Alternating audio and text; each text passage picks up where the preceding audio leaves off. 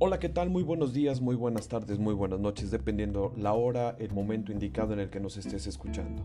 Me da un placer y un gusto poder compartir un año más contigo, eh, este 2021 que pues a fin de cuentas es un remanente de lo que viene acompañándonos desde el 2020. Lo que es importante es que a partir de este nuevo año iniciemos con una nueva mentalidad, iniciemos con nuevas expectativas, pero sobre todo con mucha energía, energía positiva. Este año nos incita mucho a trabajar sobre nuestra higiene mental, sobre nuestros pensamientos y sobre todo estas cualidades psicológicas que probablemente estuvieron mermadas durante todo el 2020. Muchos o varios teníamos el anhelo de que este 2021, aunque fuera en lo más profundo de la esperanza, eh, cambiase para bien esta cuestión del virus, pero lamentablemente no podemos decir lo contrario, sino que sigue en aumento y lo más importante es seguirnos cuidando. Espero que en este momento toda tu familia y tú te encuentres de lo mejor y si no, te mando toda la energía y la buena vibra para que sigas disfrutando tu estancia aquí entre nosotros. Cuídate mucho. Y bueno, pues vamos a dar inicio a este podcast, el primer podcast del 2021, que ya lo tenía un poquito pues retrasado y postergado. No sé, a lo mejor me hacía mella. Quiero hablar en esta ocasión de un título que, que le estuve dando vueltas y vueltas, pero me, me llamó la atención. Este era el que más retumbaba en lo más profundo de mi ser. Se llama Diálogos con mis demonios internos. Y Diálogos con mis demonios internos es un pequeño podcast que tiene como el objeto de mover algunas fibras en tu ser y pretende encender la chispa de esta salud mental. En caso de que aún no has acudido a, un especialista, pues es momento de ir. Y si ya estás en terapia, por favor, no lo abandones. Son tiempos complicados para todos y necesitamos trabajar en ello. Y pues bien, como te dije hace un momento, son tiempos complicados para todos y esa frase resuena en la cabeza desde que estoy en la infancia. Todos los días repetían esa frase algunas personas mayores que yo.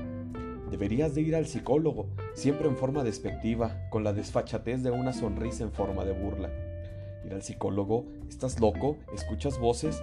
Recuerda que la gente normal no escucha voces y ahora que lo pienso, creo que no está tan mal escuchar voces. Creo que los más cuerdos, mínimo, debemos escuchar alguna voz de nuestra conciencia, la voz de la razón, del instinto, la experiencia, la intuición, las emociones, etc.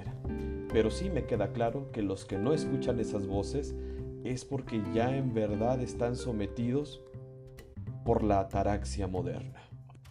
También escuchaba decir que todo eso te pasa por figuraciones, Ánimo, levántate, cámbiate y sigue adelante. Uy, qué novedad. Estaba esperando ese mensaje profético que solo tú podías brindarme. Eso pasaba por mi mente cuando me daban esas esas palabras de aliento. Bueno, en verdad, no digan esas frases, más alguien que se encuentra con una situación compleja de sobre todo en aspectos mentales. Es una patada en los lugares más privados del ser.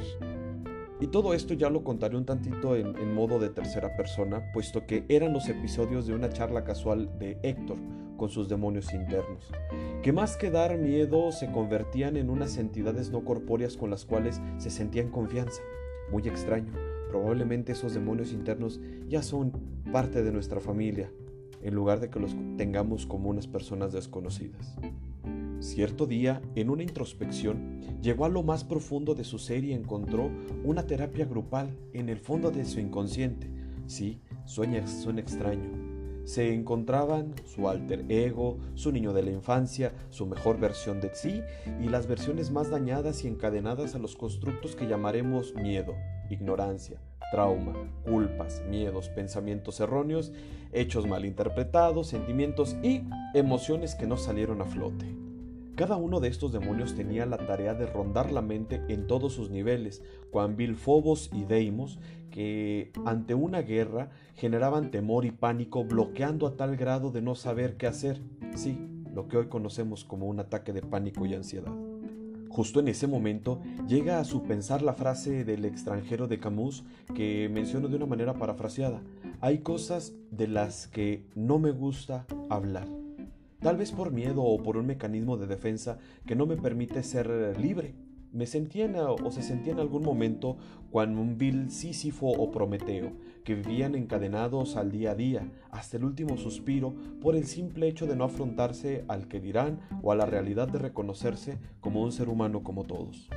En ese momento, una de las versiones más dañadas por esos pensamientos erróneos le dice de manera angustiada, ¿por qué? ¿Por qué no hablas de ellos? Mira tanto daño que nos está provocando y todo lo que nos permite que esté sucediendo, y sobre todo lo que te sucede a ti. exclamó con desesperación. Es válido sentir, pensar, expresar. Tal vez todo lo que te dijeron es un error y solo falta eh, dar ese salto de fe a la felicidad. Cabe la posibilidad de que sean categorías que no te corresponden. ¿Lo habías pensado antes? Justo en ese momento irrumpe un ente pues ajeno al ambiente. Eh, digamos que con una voz de mando y con una seguridad de todo lo que estaba haciendo. Empieza a dar una alternativa de vida, con directivas correctas, hasta parecía que ya tenía conocimiento de todos esos demonios y los ubicaba por su nombre y comportamiento. Y por más que los quisieran engañar, el ente no cedía para nada. Hubo herramientas, caminos, razonamientos, técnicas, entre muchas cosas más. La limpieza de transformación fue a profundidad, no de la noche a la mañana, pero sí surtió efecto. Actualmente puede Héctor seguir visitando ese lugar del inconsciente y de todas las, digamos, cavidades que se encuentran en su ser, sin dañarse ni dañar a otros, y anda por el mundo sin conflictos. Pero, ¿qué fue lo que sucedió? No es magia, ni un niño pasando sobre de él con su rayo láser, diría la caricatura de Disney Pixar.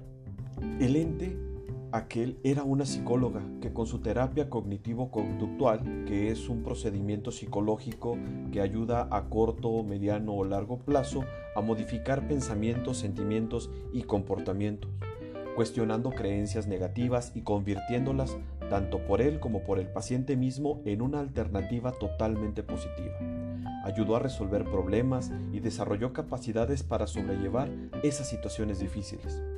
Todo esto se pudo haber logrado en un lapso de entre seis semanas a seis meses, dependiendo del compromiso y las ganas de progresar, que gracias a que Héctor tenía la, la intención, lo logró en poco tiempo.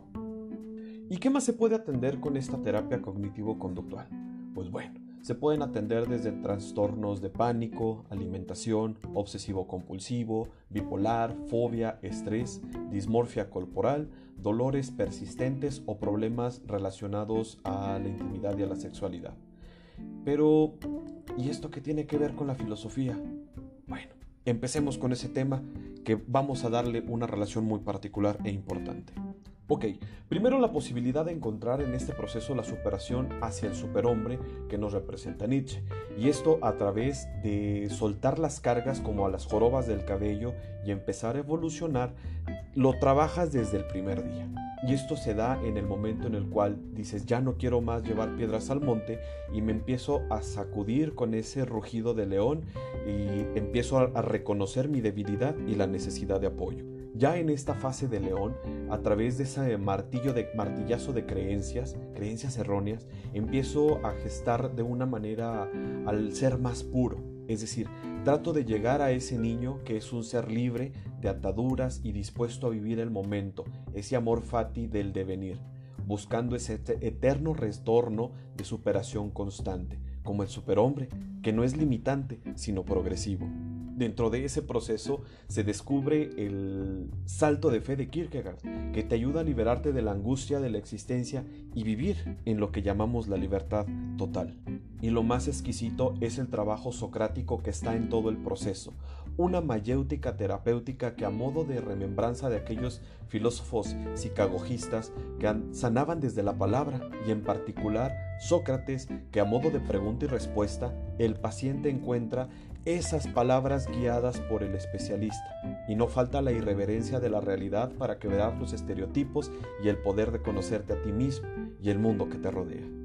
Por último, encuentro el detonante que me enganchó en esta terapia desde el primer día, desde el primer momento, que es el modelo no explícito de la hermenéutica analógica de Mauricio Beuchot.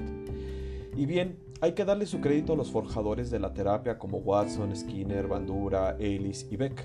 Pero bueno, esto consiste en hacer consciente el hecho, las emociones y los pensamientos, cambiando también los pensamientos erróneos.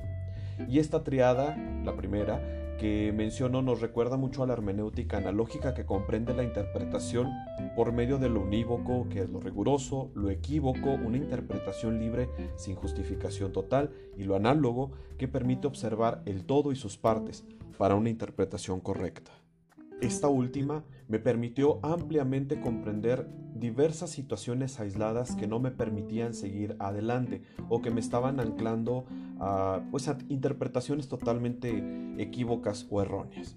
Digamos que esto es una dialéctica de deconstrucción y reconstrucción para sí mismo. A la fecha sigo en este caminar, es un estilo de vida más estoico, existencialista y pleno. La verdad, si quieres adentrarte en este camino, no te vas a arrepentir. Este proceso lleva mucho de voluntad, es mucho de tomarte la conciencia de ti y para con los otros, porque dejando de lado a lo mejor la situación de los otros, es importante que observes cómo estás aquí y ahora. Ya los demás verán ese reflejo de cuestiones positivas a corto plazo. Date la posibilidad y la oportunidad de dialogar con esos demonios internos, pero sobre todo cambiarlos por aspectos positivos. Tal vez seguirás diciéndoles demonios de manera pues ya de compadrazgo, pero ya no serán demonios, serán todas aquellas virtudes trascendentes. Y espero que con este breve relato y esta pequeña explicación puedas emprender, al igual que yo, un camino trascendente de felicidad y virtud en este 2021.